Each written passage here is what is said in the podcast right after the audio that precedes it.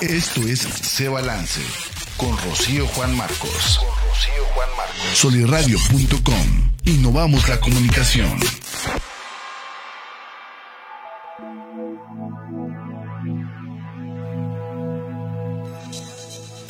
Hola, hola, bienvenido, bienvenida a este episodio de Se Balance el Podcast. Ya estamos aquí miércoles de podcast, estamos en cabina. Se está transmitiendo este programa por la página de Facebook de solirradio.com, por la página web de solirradio.com y bueno, pues más adelante lo vamos a tener en diferentes plataformas eh, como podcast, en Spotify, en Apple, en Google, en diferentes plataformas para que nos busquen por ahí. Yo soy Rocío Juan Marcos y estamos aquí con una invitada eh, muy especial. Ella es eh, Marcia Amarante. Ella es nutrióloga clínica con especialidad en nutrición clínica pediátrica. Y luego por aquí también eh, está certificada en alimentación complementaria, en manejo eh, nutricional de alergias, en manejo nutrición de picky eaters y obesidad infantil. Muy bienvenida, Marcia Amarante. Gracias, Rocío. Feliz de estar aquí otra vez. Ay, qué padre, sí, sí, sí. y bueno, pues ya estamos aquí con un tema, yo creo que eh, que a todas las mamás nos ha pasado en alguna ocasión. Este, y nuestro tema de hoy es Picky Eaters. Y bueno, lo llamamos así porque es, es como, bueno, es... Es, mercado, o sea, como... Sí, es, es una palabra eh, este, en, en inglés pero bueno, como que no hay una traducción en español, pudiera ser hijo... Un, Se llaman niños selectivos. Niños selectivos, yo pues, iba a decir mañoso, pero está muy... muy, pues niños selectivos, pero como que picky pues es así como... Sí, como selectivos. En cuanto a alimentación, el tema de hoy es picky eaters, o sea, como niños selectivos en cuanto a su alimentación. Entonces, te digo que, pues yo creo que este... Este caso de los picky eaters en algún momento de la vida de nuestros hijos, las personas que, somos mamás o eh, que son tías que se han dado cuenta o este, las hijas, los hijos de las amigas. Este, yo creo que a todo el mundo nos ha pasado en alguna etapa de la vida de nuestros hijos. Sí.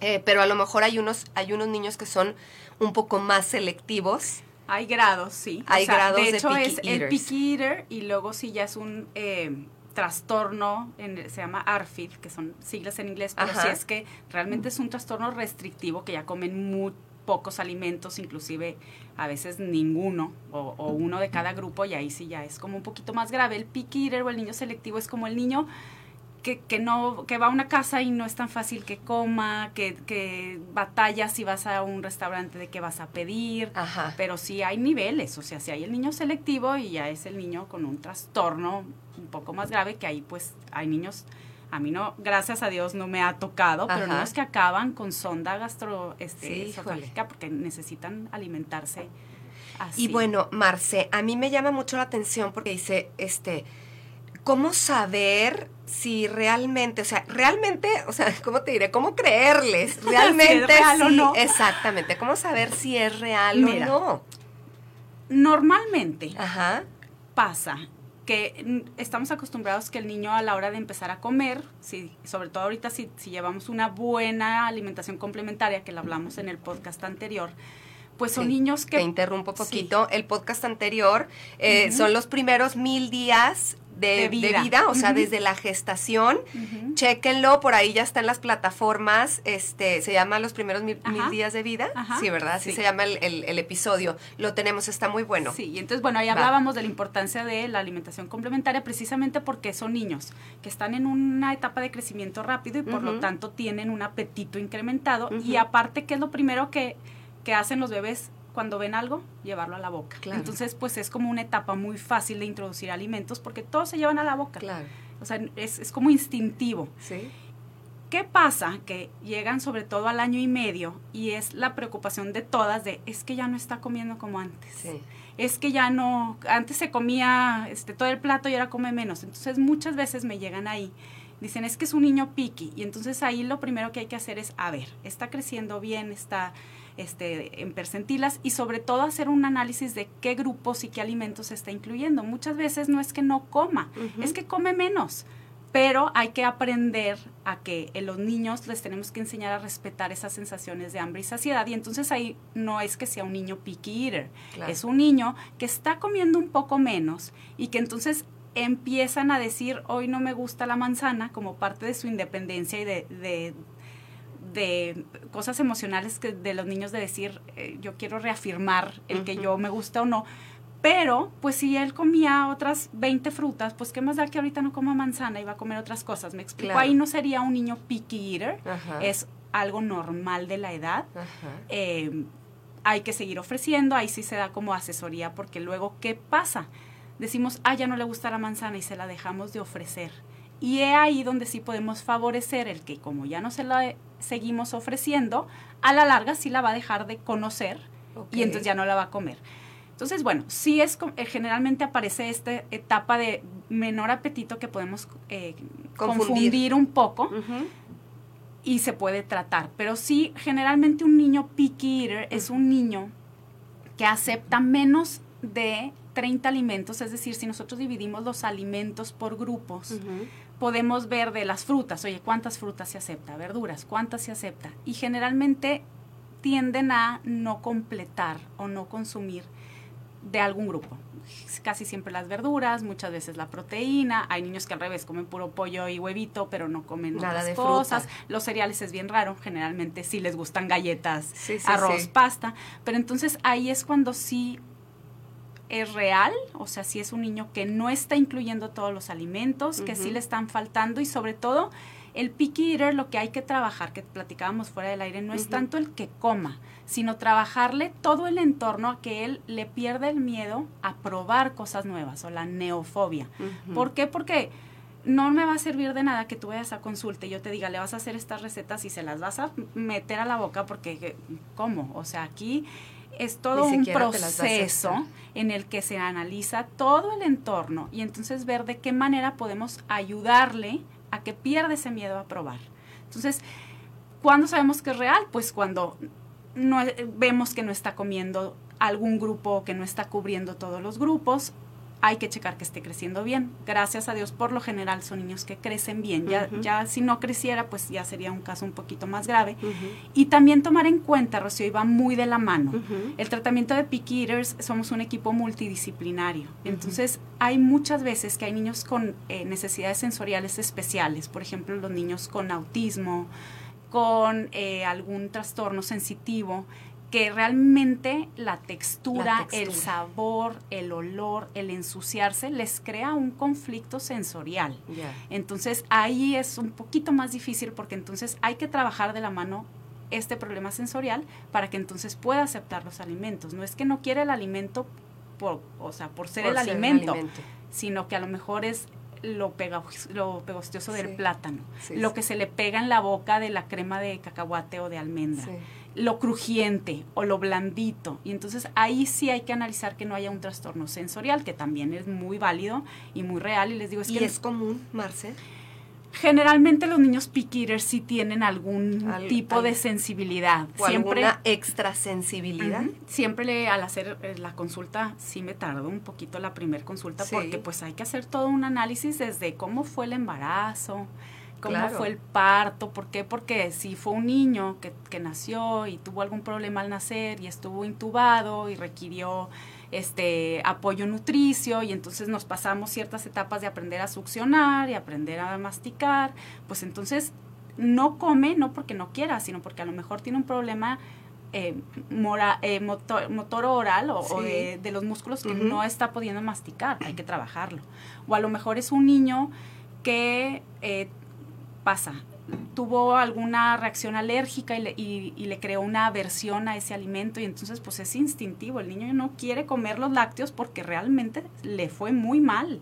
Claro. Y entonces sí, sí hay generalmente algo que analizar y por eso la consulta se analiza todo el, bueno, toda la historia clínica, cómo está creciendo y también todo el entorno, que muchas veces no es tanto el, el cómo le estoy dando el alimento, eh, o el que no come el alimento, sino cómo se lo estoy ofreciendo, cuál es la dinámica familiar, cómo es el entorno. Y entonces, la primer consulta trabajamos más bien el entorno y todo eso. O sea, sí es como, es, es todo un tema Eh, totalmente de acuerdo, Sí, porque funcionamos por, por asociación, Marce. Entonces, a lo mejor si en el entorno hay estrés, ¿no? Claro. Justo cuando le estás ofreciendo cierto alimento, tiene que ver. Porque es una asociación. Entonces, Fíjate. cuando ve ese alimento, es como cuando tú vas pasando y no sé, hueles, no sé, algo, el pan o galletas, y te acuerdas de cuando en casa de tu abuelita antoja. eh, y se te antoja porque Claro. te lleva a ese Claro, recuerdo. fíjate, eso es súper importante y, y pasa mucho cuando llegan y me dicen, no, es que no, no come, es que no quiere. Y entonces les preguntas, oye, en la alimentación complementaria, ¿tú cómo eras de mamá? Porque el estilo, pa- estilo parental va muy de la mano. Sí.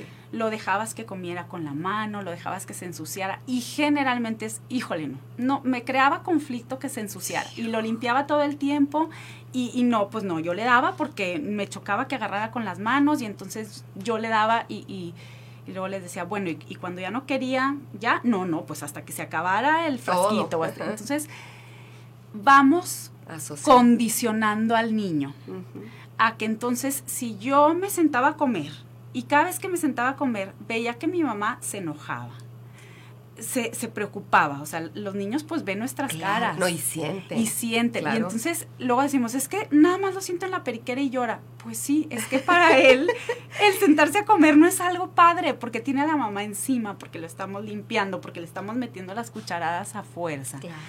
Y pues bueno, eso se puede corregir desde la alimentación complementaria, pero si no se corrige, pues llegan a ser niños que entonces el comer es algo no grato. Es o sea, prefiero no sentarme en la mesa, prefiero no comer porque no quiero tener la presión de mis papás encima y que si comí y que si no comí y que si esto es saludable y que si no es saludable y que mira a tu hermana cómo come y que mira- y no vas a crecer y te vas a enfermar.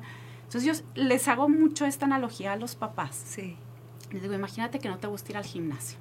Y entonces dices, ya, bueno, sí, sé que tengo que ir, voy a ir al gimnasio. Y llegas y te inscribes y tienes al entrenador aquí. Pero en lugar de estarte animando, está de, oye, Rocío, pues, ahí la llevas, ¿eh? O sea, mm, te lo estás haciendo más o menos mal. No, no, Rocío, qué bárbara. Nada más dos abdominales. No, no, yo te pedí 50. No, Claro. con dos no vas a tener resultados.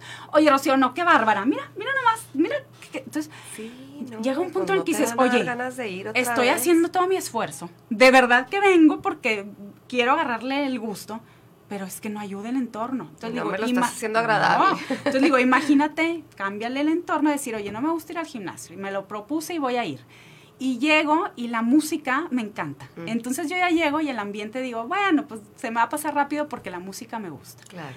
Y luego me veo a mis amigas. Y entonces, pues bueno, voy a estar platicando y entonces se me va rápido porque es un entorno que me hace, ah, sí, que me hace que diga, oye, qué padre estar aquí.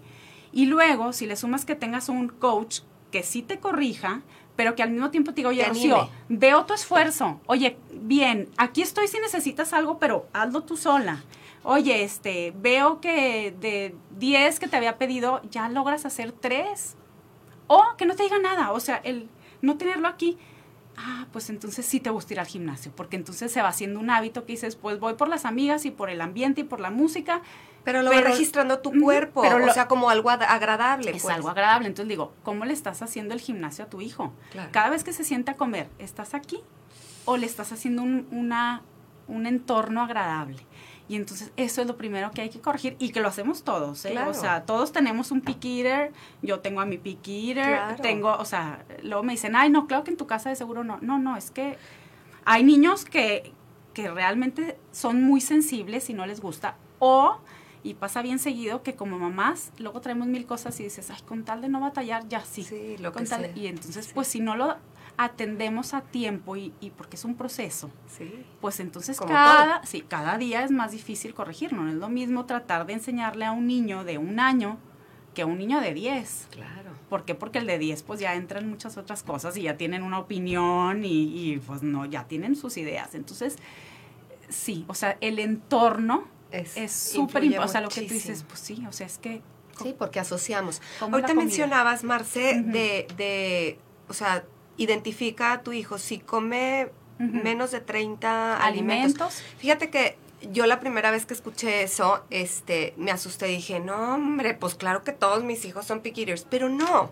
O sea, si lo divides en grupos, Claro. no es tanto. Por ejemplo, este, no sé, cinco verduras. ¿No? Este, no desde sé. jícama, pepino y zanahoria que todos ya los niños son comen. tres, Ya son tres. exactamente. Entonces, no sé, este... El puré de tomate para las albóndigas, pues ya son Ya va, cuatro. exactamente. Este, o por ejemplo, no sé, en semillas o lo que sea, le gustan, pues no sé, la, el, Cacahuate. el cacahuate, la, la nuez, Sí. la almendra, El o a lo mejor la almendra no. Las frutas, el aguacate es fruta, el limón, el, entonces, o sea, como que si nos ponemos a contar, no son tantos. Claro. O sea, no- ¿Sabes no- también qué pasa, Rocío? Y eso es súper importante, ya me ando desviando, pero no algo que luego me dicen, ay, es que no lo había visto así, como nosotros lo propiciamos. Me dicen, es que casi no come frutas y verduras. Le digo, ¿y las tienes en tu casa o se las presentas? No, pues no le gustan. No, pues ¿cómo le va a gustar algo que no conoce? Claro. Entonces se oye como muy frustrante y repetitivo porque luego van y les digo, es que hay que, hay que presentárselos y hay que exponerlos. Es que no lo va a tocar, no importa. Para que un niño realmente se meta algo a la boca es como una escalera. O sea, primero tiene que aprender cómo se ve Claro. y tolerarlo en el plato o en la mesa. El siguiente paso pues sería que se anime a tocarlo. Muchas veces a lo mejor se lo vamos a poner en el plato y va a decir, es que no me gusta, quítalo, no pasa nada, pero ya lo tocó. Entonces luego eh, pasa que, que les digo, es que a mí, por ejemplo, a mí no me gusta el pulpo y ni siquiera me animo a tocarlo. Claro. Y entonces yo les digo, es que ha de estar bien baboso. Y me dicen, el pulpo no es baboso. No. Entonces digo, pues sí, pero si no, me, si no lo conozco, si no lo toco, si no lo huelo, pues menos me voy a animar a probarlo, ¿sabes? O sea, comemos con todos los sentidos. Entonces, en esta escala, pues es primero lo tolero en la vista, después lo tengo que tocar. Ok. Después el animarme a lo mejor a jugar, cuando son niños pequeños, decir, no importa que esté en el plato y lo use de carrito, y si es Sí. betabel, pinte, y si que le digas vamos a partirlo y mira cómo cruje, pero ya lo toleró. Después lo va a oler, entonces ya estamos integrando un sentido más. Ajá. Ya después pues se animará a probarlo. Es el último paso, pero la exposición empieza desde acompáñame a comprar la fruta y la verdura y ayúdame a meterlo aquí en esta bolsa. ¿Por qué? Porque pues al menos ya tocó cómo se siente la calabacita. A lo mejor ni sabe el niño qué es, cómo se siente, si es rugosa, si es lisa, este, ¿sabes? Entonces Claro. tenemos que darles chance a que se vayan familiarizando con los Hay alimentos. que llevarlos al súper. Hay Igual y les llama la atención alguna verdura que tú nunca compras. Y eso hay que hacerlo. Luego me dicen, "Ay, y ellos te dicen, quiero, qui- Ujú. quiero ver, ¿no? Ahí, por ejemplo, en los piquis, como, como tenemos que hacérselos de una manera agradable y que les interese, porque aquí aplica mucho el de con la comida sí se juega, o sea, Ok. sí hay que jugar, sí hay que dejarlos que experimenten, sí hay que... Entonces es, vamos al súper y a lo mejor luego van, a mí me pasa y, y ven, en H&B hay muchas verduras y frutas como de temporada que dices, Ujú. en la vida las había visto, Sí. y entonces que voltean, ¿y qué será? Que ni tú sabes y pues vamos a comprarla. Claro. Y la llevas y experimentas y desde el cómo partirla, cómo se pela, cómo se lava, pues ya fue una exposición. Claro. Así mis hijos este año han aprendido a comer muchas frutas que yo jamás hubiera comprado y que a lo mejor lo van a probar y no les fascinó, pero ya los integramos al, a ver, ¿qué color? Si son niños más chiquitos, ¿qué color quieres probar hoy? No, pues verde, rojo, amarillo. Y buscar O sea, alguna Tienes que ponerte fruta. bastante creativa. Sí, no necesariamente, yo no soy de hacer monitos Sí. y todo, pero oye, llévales diferentes frutas, es el primer paso. Hay que te ayuden a lavarlos, a pelarlos, este, Involucrarlo. involucrarlos. El, el, a lo mejor, siempre les digo, hay que darles chance que lo prueban 10 a 15 veces un alimento. Entonces, a lo 10 a mejor, 15 ujú, veces, a lo mejor se lo Son un diste, montón. son miles. Entonces yo les digo, a lo mejor le diste calabacita guisada y no le gustó, bueno, pues hazle crema de calabacita la próxima vez. No, pues tampoco. Oye, ¿cómo ves si se la incluyes rayada en una pasta? Ahora, no se trata de esconder el alimento, porque luego me dicen las mamás, no, no, sí, es que yo le hago los hot cakes, que los podemos hacer, ¿eh? los Sí. hot cakes son verduras y la carne con verdura. Ahí como mamá me quito la, la preocupación de que no está comiendo verduras, sí las está comiendo, pero el niño no está aprendiendo. Claro. O sea, no sabe ni qué se está comiendo y no sabe que sí le gusta la calabacita, que sí le gusta el brócoli. Entonces, involucrarlos, pero que lo vean en el plato y darles chance a tocarlo, a decir no lo quiero, pero que lo vean. Por eso te digo que es como exponer, exponer, exponer, sin presionar. Ya cuando están muy grandes, a lo mejor el que se los sirvas en el plato, pues eh, es hasta ofensivo de que, ay, ay, mi sí, mamá. por favor. Pero los pones en el centro de la mesa. A mí me acaba de pasar con los espárragos, a mí me encantan Sí. casi no los compraba. Y luego dije, ay, pues ¿por qué? O sea, a mí sí me gustan, los voy a comprar, pues ya me los comeré yo sola, no importa. Y entonces, digo, aparte les vas cambiando la presentación y el otro día con aceite de oliva y, y este ajo y deliciosos. Total, había invitados en la casa y un amiguito. Ay, a mí sí me gustan. Entonces, pues Luciana, mi chiquita, así. Entonces lo probó. Yo, mira, porque ni qué bien ni qué mal, no le das como la importancia a la comida. Nada más observas. Lo dejó. Eso fue hace un rato. Y ahora que los volví a hacer, feliz con mis espárragos. ¿Por qué? Pues porque no fue el, ándale, pruébalo, pero ya lo habíamos expuesto, o sea, ya lo había visto que yo los comía, ya vio que la amiguita comió, ya lo volvió a ver una vez en la casa, entonces a lo mejor a la cuarta, la quinta, la sexta vez se va a animar a probarlo. Y a lo mejor lo va a probar y no le va a gustar, pero ya lo probó. Claro. Entonces, eh, siempre les digo, el, el manejo del piquir, más que el darte recetas, y más que el fórzalo, y más que convéncelo, es tú como mamá tienes que saber que es responsable de qué se va a ofrecer en tu casa y que va a haber ciertas reglas o ciertos límites y estructura. Tu hijo va a decidir cuándo lo va a comer o no. Algún día esperemos lo coma. A lo mejor no va a aceptar nunca la espinaca, pero no vas a saber si nunca se la estuviste presentando una y otra y otra vez. O sea, la clave es la repetición. Y seguirlo presentando sin forzar sin forzar. Por ejemplo, yo lo que, lo que he ido observando a través de mis hijos, pues ya están grandes y a lo mejor en un momento sí, sí, pues ponían sus, este, sus barreritas y no, eso no, pero digo, a lo mejor yo la verdad es que nunca los forcé a que se comiera nada y, siempre hubo de todo en la casa. No por eso ya dejaba de haber.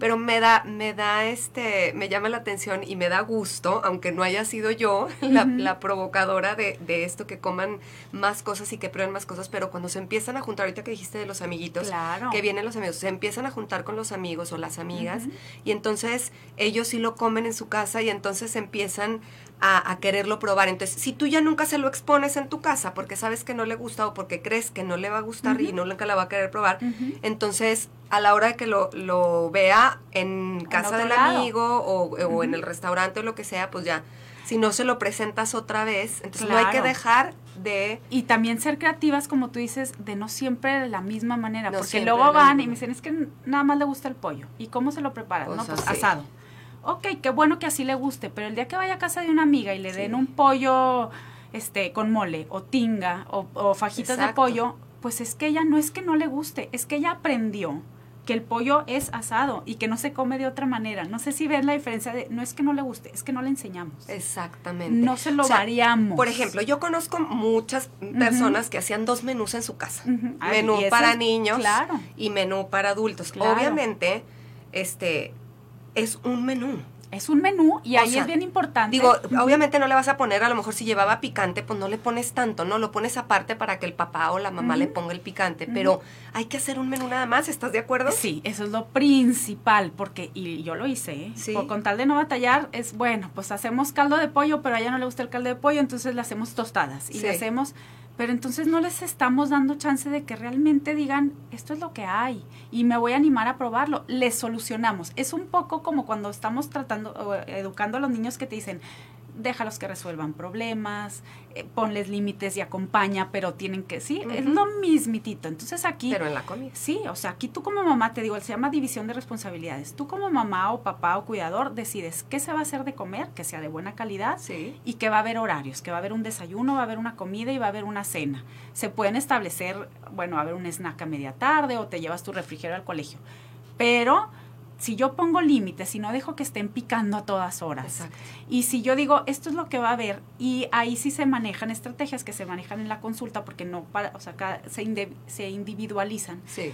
Pero generalmente cuando queremos que prueben lo que hay, entonces decimos, tampoco lo voy a servir un plato en el que ningún alimento le guste. Entonces, no, soy ingrata de decir pobre, o sea, no voy a llegar y le voy a servir así el plato, ya sabes, con cuatro cosas que no le gusten y entonces sí va a haber ahí un problema y un berrinche porque se va a morir de hambre claro. y realmente no le gusta y entonces pues va a ser una lucha de poder.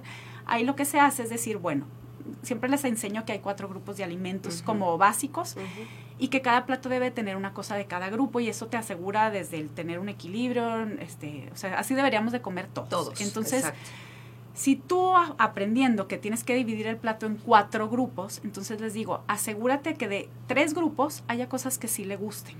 es su alimento puente.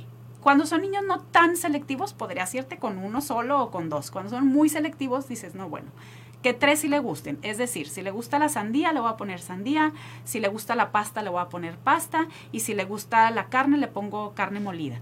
Pero el grupo de verdura, que es el que me falta, ahí es donde voy a introducir el alimento nuevo.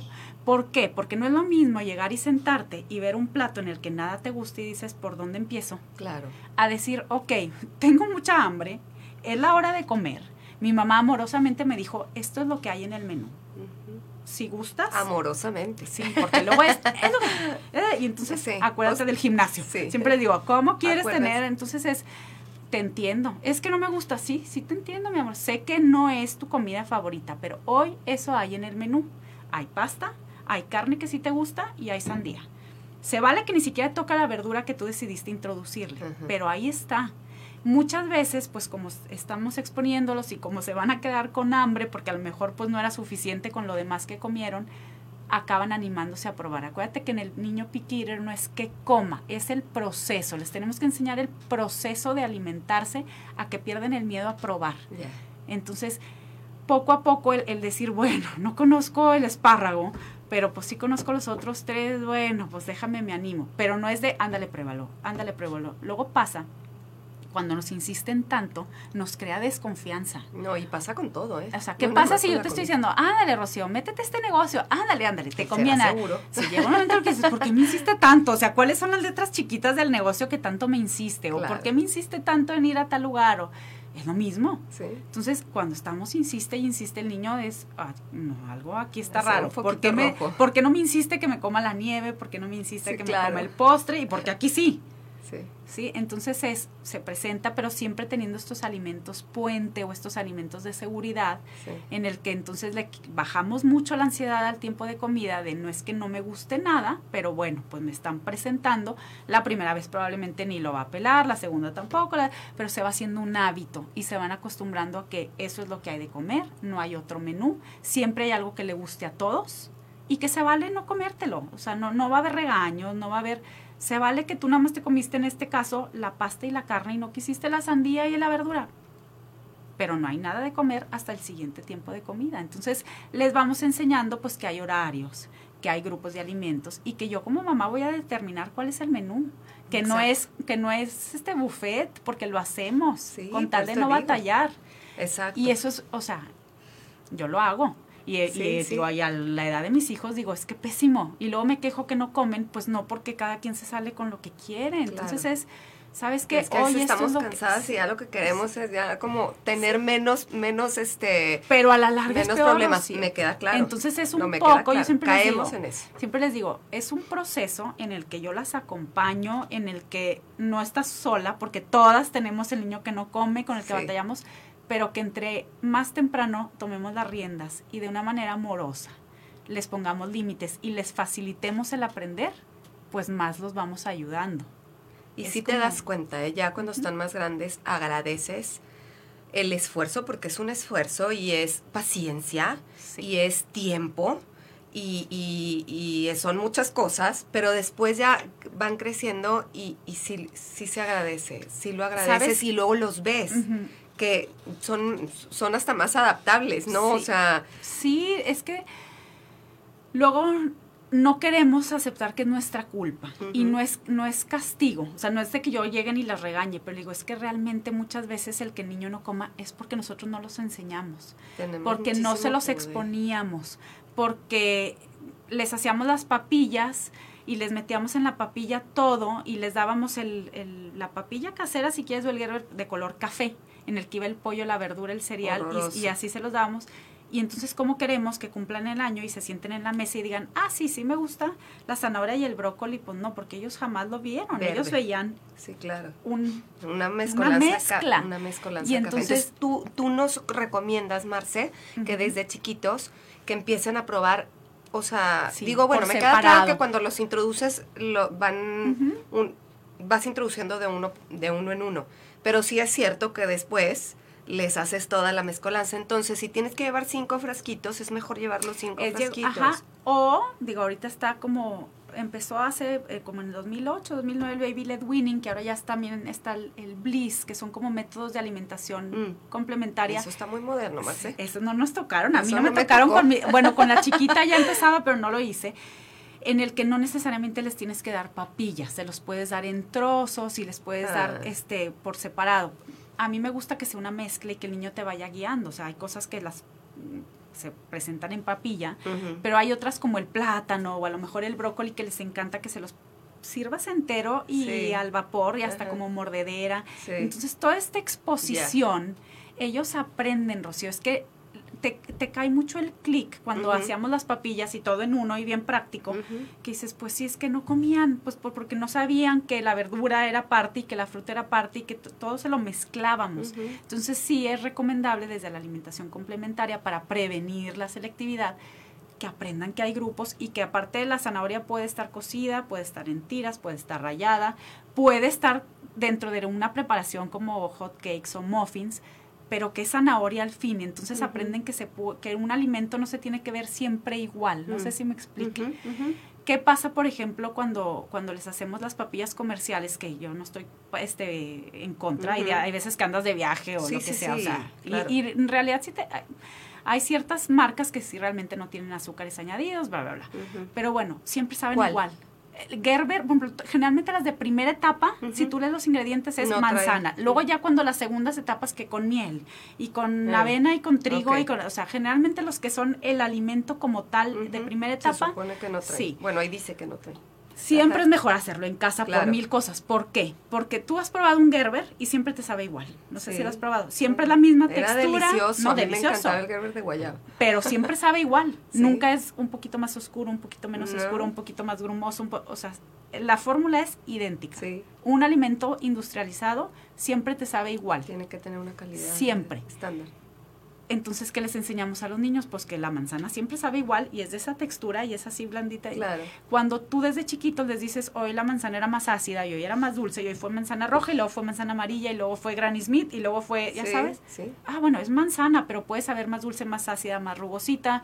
Este, se puede hacer de diferentes maneras. Les enseñamos que no tiene que ser igual. Sí, ¿no? Y eso previene el eater. Entonces, digo, ya nos estamos yendo más a la Sí. alimentación complementaria, pero sí es súper importante que lo decimos, es que es bien mañoso, es que no come. No es su culpa, no es una lucha de poder, hay que enseñarle, porque nosotros no le enseñamos, porque siempre le preparábamos el pollo de la misma manera, porque siempre los nuggets son del mismo lugar, porque siempre le parto el sándwich exactamente igual. Entonces yo luego, luego les digo, variémosle, o sea, Claro. el sándwich se los puedes hacer entero, se los puedes hacer en la sandwichera, se lo puedes hacer en triangulitos, figuras. se le puedes hacer en Tenía los moldes de las galletas grandes y Exacto. los hacíamos figuras. Y luego dices, ay, no, es que no me da la vida. Bueno, párteselo diferente. ¿Pero por qué? Porque les estás enseñando que no tiene que ser todo igual. Ya. Haz de cuenta que hacemos, es como, y a mí me pasa, yo soy muy rutinaria, y cuando me salgo de la rutina, me, me- algo sí. me da. Sí, sí, sí. Pues no Te deberíamos. da ansiedad. Ajá. Entonces, haz de cuenta que a los niños, si siempre les haces todo igual, pues les da esa misma ansiedad a la hora Sí. que tú les cambias el juego, pero luego nos enojamos con ellos porque es que, ¿por qué no quieres así? Sí, claro, Pues porque así los acostumbramos. claro. Entonces, Totalmente. es mucho de yo como mamá, qué herramientas necesito para tener consciente cómo le voy a ayudar a que acepte, a que se familiarice, a que vea que hay diferentes maneras, a que se involucre. Muchas veces cuando ellos nos ayudan a preparar, Se vuelve más sencillo. Sabes que hay muchos eh, dicen que jueguen, aunque no se lo metan a la boca. Los niños todos se meten a la boca. Sí. Entonces hay veces que están embarrándose y pintando y haciendo y sin querer lo van a probar. Sí. Entonces, ay, lo probé y probé el betabel y Sí mira, pues es dulce. A lo mejor no me gustó, pero ya me animé a probarlo. Sí. Y eso te va a facilitar a que a la larga lo va a acabar probando. El jugar, las cocinitas, este, los niños y las niñas Sí, les encanta cocinar y jugar. Todo eso ayuda, Claro. porque vamos a jugar a preparar. Es una exposición, leer cuentos acerca de alimentos, ayuda. Eh, eh, si tienen huertos, en, en- ya ves que hay En- colegios que tienen huertos en casa. Es padrísimo, Padrísimo. porque no es lo Ven mismo. todo el proceso desde la semillita, la hojita, la A lo y se van relacionando con el alimento. Claro, o sea, dicen, ah, o sea, yo puse la semilla y creció esta fruta. Ujú. Ah, Pero podemos hacer en la casa, en una macetita, podemos sembrar, no sé, una matita de, de Perejil. calabaza, de perejil, de este pimiento. Es que acabo de quitar mi pimiento sí. porque ya dio lo que tenía que Ah. dar, pero, o sea, sí se puede, Se- digo. todo este en una in- maceta. ajá, todo esto involucrarlos pues me ayuda a que el niño esté familiarizado con los alimentos y que entonces no sea me están imponiendo una cosa que sepa Dios de dónde viene y por Mm. qué y cómo y que aparte no la quiero probar porque me da miedo, porque nunca me enseñaron. Entonces es, trabajemos en el ambiente, trabajemos en como papás, cuál es la actitud que tenemos que tener para facilitar el proceso, para acompañar en el proceso y sobre todo la paciencia que tenemos que tener de que esto no es fácil. Bueno, fuera que sea una vez. Siempre les digo, me encantaría decirles, sí, vengan y con una varita mágica les soluciona el problema. No, porque ahorita estamos hablando que sea solamente conductual. Súmale a que realmente haya algo sensorial, que haya algo que tengamos que trabajar, que se trabaja con una terapeuta de lenguaje o con una fisioterapeuta. Entonces, ahí sí es todo un conjunto de cosas. Pero sí creo que si, que si sabemos que lo podemos prevenir, Exacto. Pues es padrísimo porque son cosas que lo dices, ay, de haber sabido, no hubiera dejado de ofrecer. De haber sabido, le hubiera variado la pasta. Rocío, yo ya compraba espagueti por default. o sea, iba y espagueti. Y luego íbamos a un restaurante y no, es que no, no me gusta la pasta porque es que a mí me gusta nada más hervida. Y yo, pero es que es puré de tomate. No. Entonces dije, pues porque nunca lo hago así en la casa, porque por no batallar les hago la pasta hervida se acabó el problema. Claro que hay veces que sí es real, pero llegan y, ay mamá, es que esta no me gusta, los tornillitos, no había espagueti. Claro. Y es lo idéntico. Exacto. Tú se las pones y pues a lo mejor la primera vez reniegan, luego ya saben que sí sabe igual. Claro. Y luego les compras el tallarín y luego les, ¿sabes? El fideo. Y luego pues, ay, es que nada más les gusta el fideo del número dos porque no es tan ah, grueso que le Ah, no, pues no había ahora hubo municiones. Y ahora, entonces cuando tú te propones el, el no caer en el juego y el tú ser el adulto de decir, yo soy responsable de variar. Es que sí es cierto, caemos en la monotonía de todo y compramos las mismas verduras y animémonos también a comprar diferentes. Hasta nosotras, o sea, yo en la mañana para mí es muy práctico agarrar una manzana y eso desayunar. Sí. ¿Por qué? Sí. Porque no me propongo el decir, mañana va a ser melón y pasado sandía y luego oh, pera. Desde que voy yo al súper, proponerme el que haya variedad. Variedad.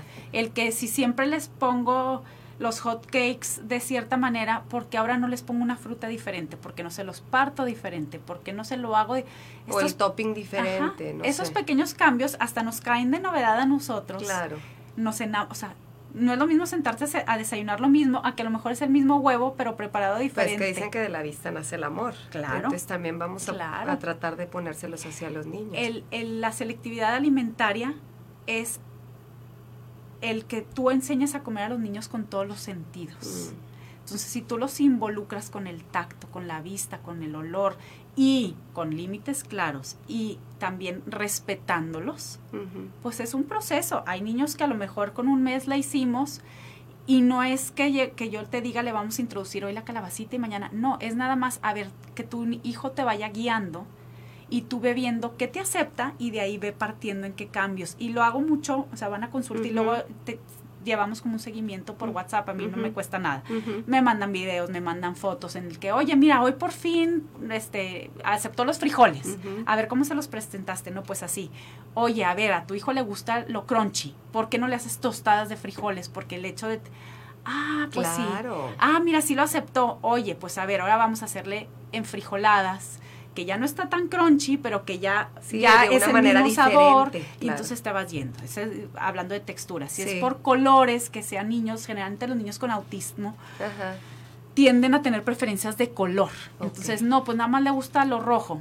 Pintemos el arroz de rojo y hagamos, o sea, se puede pintar con betabel, se puede pintar con paprika, se puede, ¿sabes? O sea, hagamos variedades a que de la vista se anime a probar y, y ya y luego vamos haciendo los pequeños cambios. No, pues que... O sea, todo un arte, Marce. Pues es... es si tienes que echar a andar la creatividad. ¿Sabes qué? Es aprender, y a mí me ha servido mucho como mamá. Sí. Aprender a comprender a nuestros hijos. Claro. Porque luego queremos imponerles. Sí, y cuando nos imponen las cosas no funcionamos, nadie. Entonces, si tú, si, si yo te ayudo a tener las herramientas, a saber interpretar a tu hijo, tu hijo nos va a ir guiando, porque no hay, no hay una guía.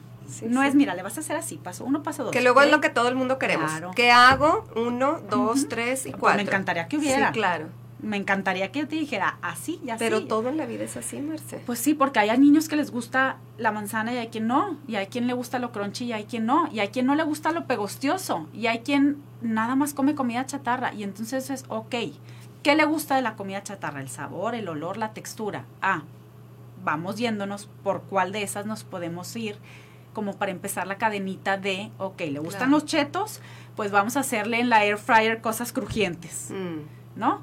De, de, harina. Cheesy. Y luego de ahí, ya que se acostumbre, nos vamos a otra cosa. Y entonces son como transiciones. Sí.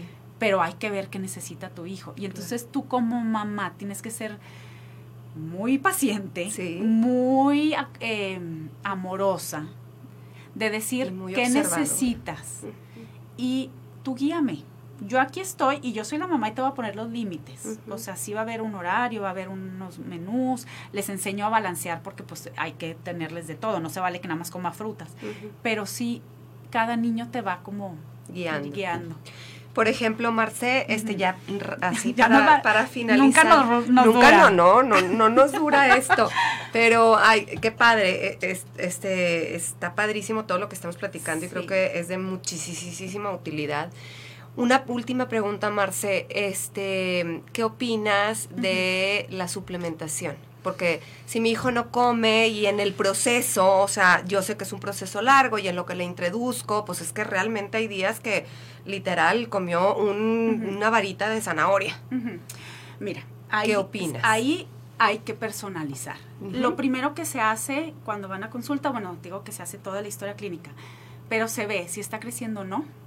Que luego decimos, es que crece de aire, pues, pues está creciendo, pues ¿verdad?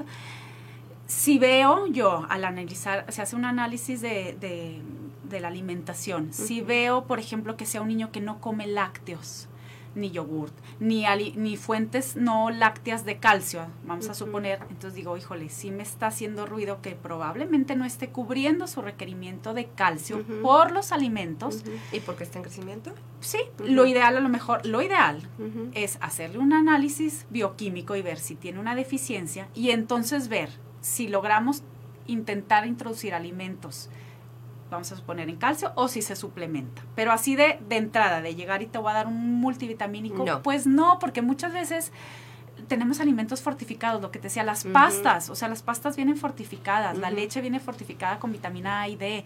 Si tenemos una dieta variada, no tenemos por qué no cubrir los requerimientos de, sobre todo de micronutrimentos. Sí, pero si ya te está haciendo ruido. Si algo, ajá, si yo llego. Entonces es personalizarlo y a ver qué es lo que tu hijo y si realmente trae una deficiencia de. Vamos a suponer, no come ni una fruta y verdura. Híjole, pues a ver, ¿de dónde está obteniendo vitaminas y minerales? No, de verdad no come nada bueno, pues podríamos intentar un suplemento y, e ir viendo, pero pues sí lo ideal y, como by the book sería tomar la determinación bioquímica y realmente ver si lo necesita o no. Sí. Ah, si estoy a favor o en contra, pues en realidad yo soy siempre a favor de los alimentos. Sí, no, o sea, el, si a ti te da paz que tu hijo come muy mal y le vas a dar el multivitamínico, está bien, pero no está solucionando el problema porque entonces no le estamos enseñando o no lo estamos forzando amorosamente a que pruebe, a que pruebe. Anímate a probar algo. O sea, ¿qué quieres probar hoy? A lo mejor se puede utilizar eh, mientras, mientras estás en el proceso. Pero hay que pues, personalizar. Eh, pero, hay que personalizar. o sea, si hay un niño que yo veo que sí está, o sea, que come, que no come tres frutas. Sí. O sea, ya está, con las otras ya está. Si es un niño que no come nada de proteína animal, pero sí lo está cubriendo por medio de, proteína vegetal, que luego pasan, es que no come nada, pero les digo, no te preocupes, está recibiendo. O sea, quitarnos el estrés, porque cuando estamos en un ambiente de estrés y depresión, todo empeora. Exacto. Cuando, cuando el primer paso es como papás decir, ya me estoy ocupando, ya vine a que me enseñen y voy a quitar la presión, es magia. El niño empieza al menos a estar en la mesa, empieza a querer sentarse. ¿Por qué? Porque ya no es muchas veces ni siquiera se decía, pero es implícito que llegas a un lugar y cuando llegas a un lugar que dices, es que aquí hay mala vibra y no, estoy a gusto. Es que sí se siente. Te sientas en la mesa y dicen, ay, algo está cambiando, pero bueno, ya me quiero sentar. Entonces, cuando nos dejamos de preocupar, luego todo fluye. Entonces, sí hay que ver un poco el, el, si realmente amerita o no el suplementar. Hay casos en los que hasta requerimos a lo mejor a un, este, como Pediasure o así. Sí, totalmente.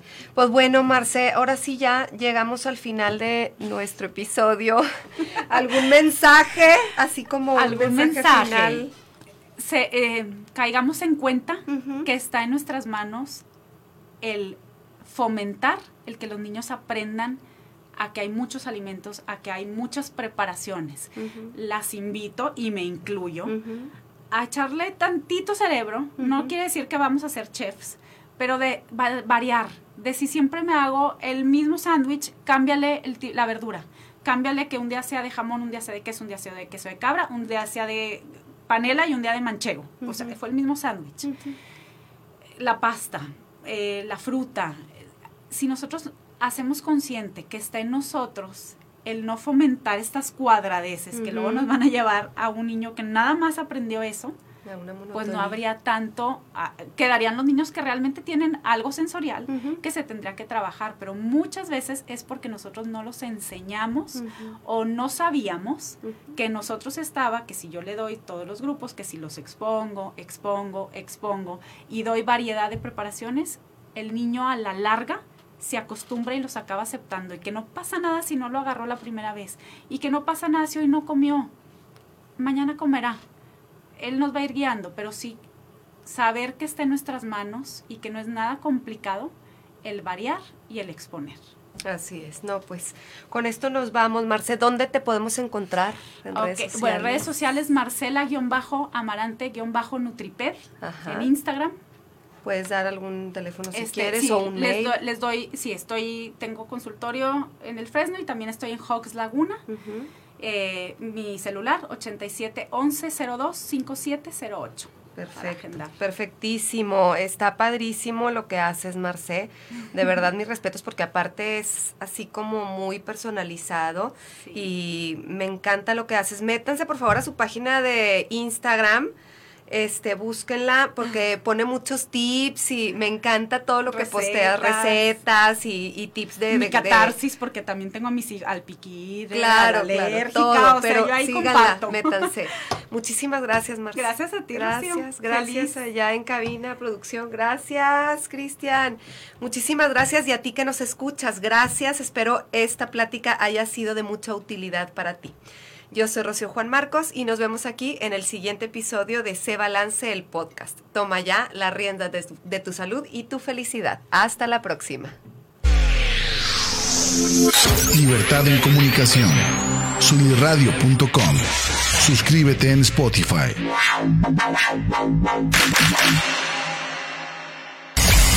Emisión de vanguardia. Sunirradio.com. Suscríbete en Spotify. Sintoniza tus ideas. Suniradio.com. Suscríbete en Spotify.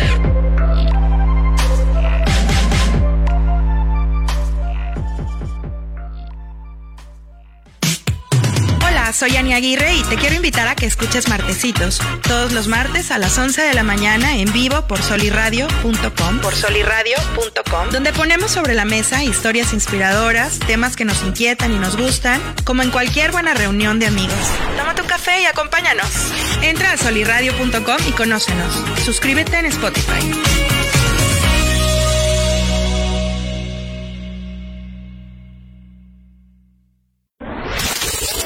¿Qué tal? Soy Oscar Parra y te invito a que escuches Fútbol Descafeinado todos los jueves a las 11 de la mañana en vivo por solirradio.com. Trataremos la actualidad del fútbol mexicano e internacional, eso sí, sin análisis engorrosos ni aburridos. Recuerda, el fútbol sin cafeína sabe mejor. Fútbol descafeinado. Entra a solirradio.com y conócenos. Suscríbete en Spotify.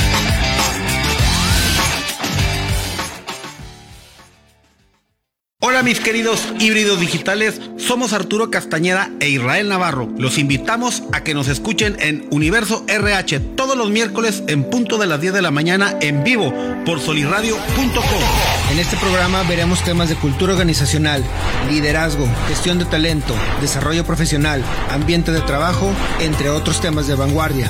En Universo RH resaltamos la importancia del factor humano en todos los ámbitos. Los esperamos. Entra a solirradio.com y conócenos. Suscríbete en Spotify.